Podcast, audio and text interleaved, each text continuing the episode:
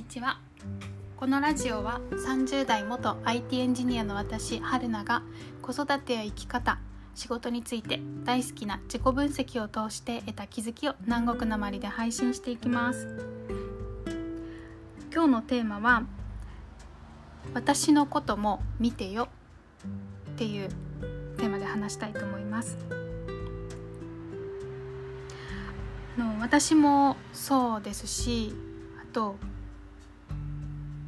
同じように子供が2人とか3人まあ1人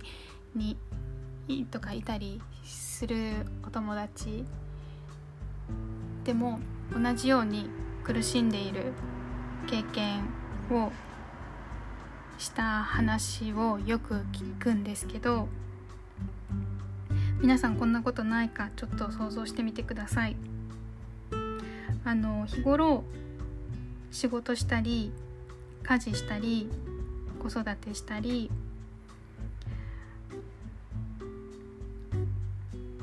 日頃そのやらないといけないこと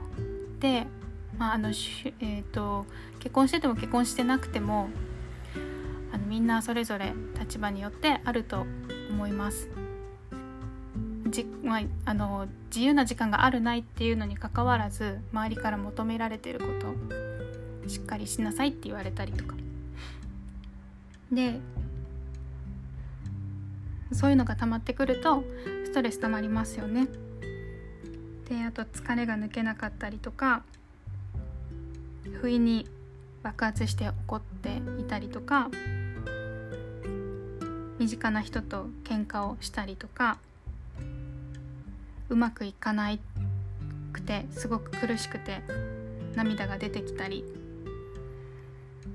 あと全部ちゃんとやれてるって思ってるんだけどなぜかモヤモヤがずっと心にあったり。でそういうのが溜まってくると周りも「ああしんどいんだね」みたいな「休んだ方がいいよ」とか「もう少し力を抜いたら」とか「時間作って一人好きなことやっといで」とか「映画でも見てきたらカフェでも行ってきたら」えーと、マッサージしてきたらっていう風に優しい言葉かけてくれてああそうなのかなっていうことで行ったりしますよね、まあ、体調なの体力なのかなってことであのジム行ってみたりヨガしてみたり、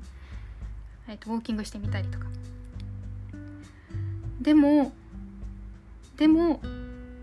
それでも前向きにな気持ちになれない気分になれないってことありませんか？こんなに休んでるのにこんなに時間作ってるのに絶対私なんてそんなにバタバタ忙しい日々を送っているはずじゃない。もっとあの人の方が忙しくやってるすごく頑張ってる。なのになんで私こんなに時間あるのにこんなに疲れてんの？こんなに怒りっぽいの？なんでなんでって言って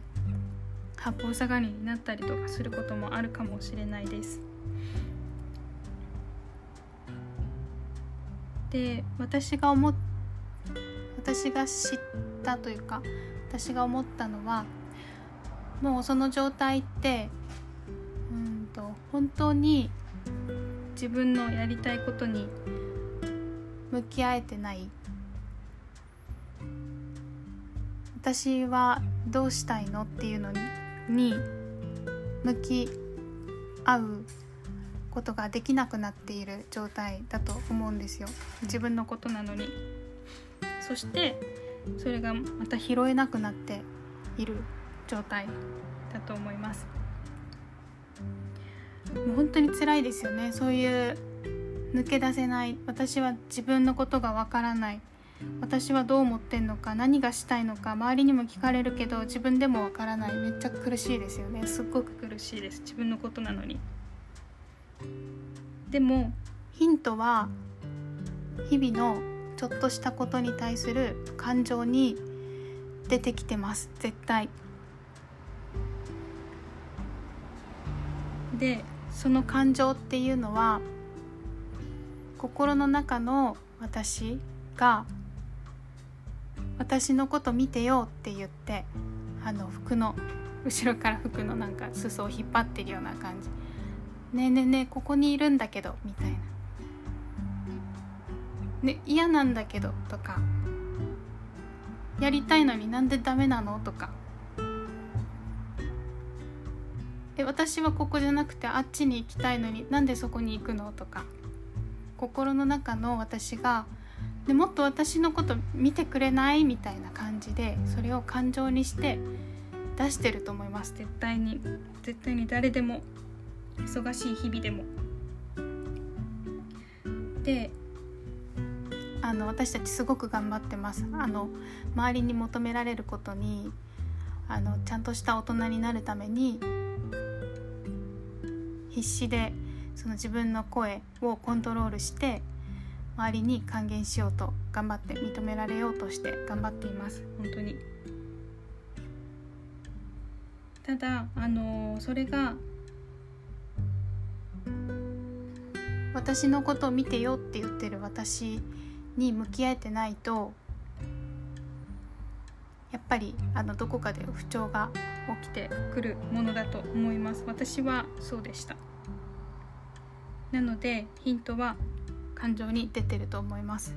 それを少しずつあの拾って、そうだったねそうしたかったよねって言ってその心の中の私を抱きしめる抱きしめてあげる時間を取ることが確実に解消に向かう近道だと思ってます。そのやり方についてもまた今後少しずつ話していけたらなと思います。はい。今日のテーマは私のことも見てよでした。またよかったら次回も聞いてください。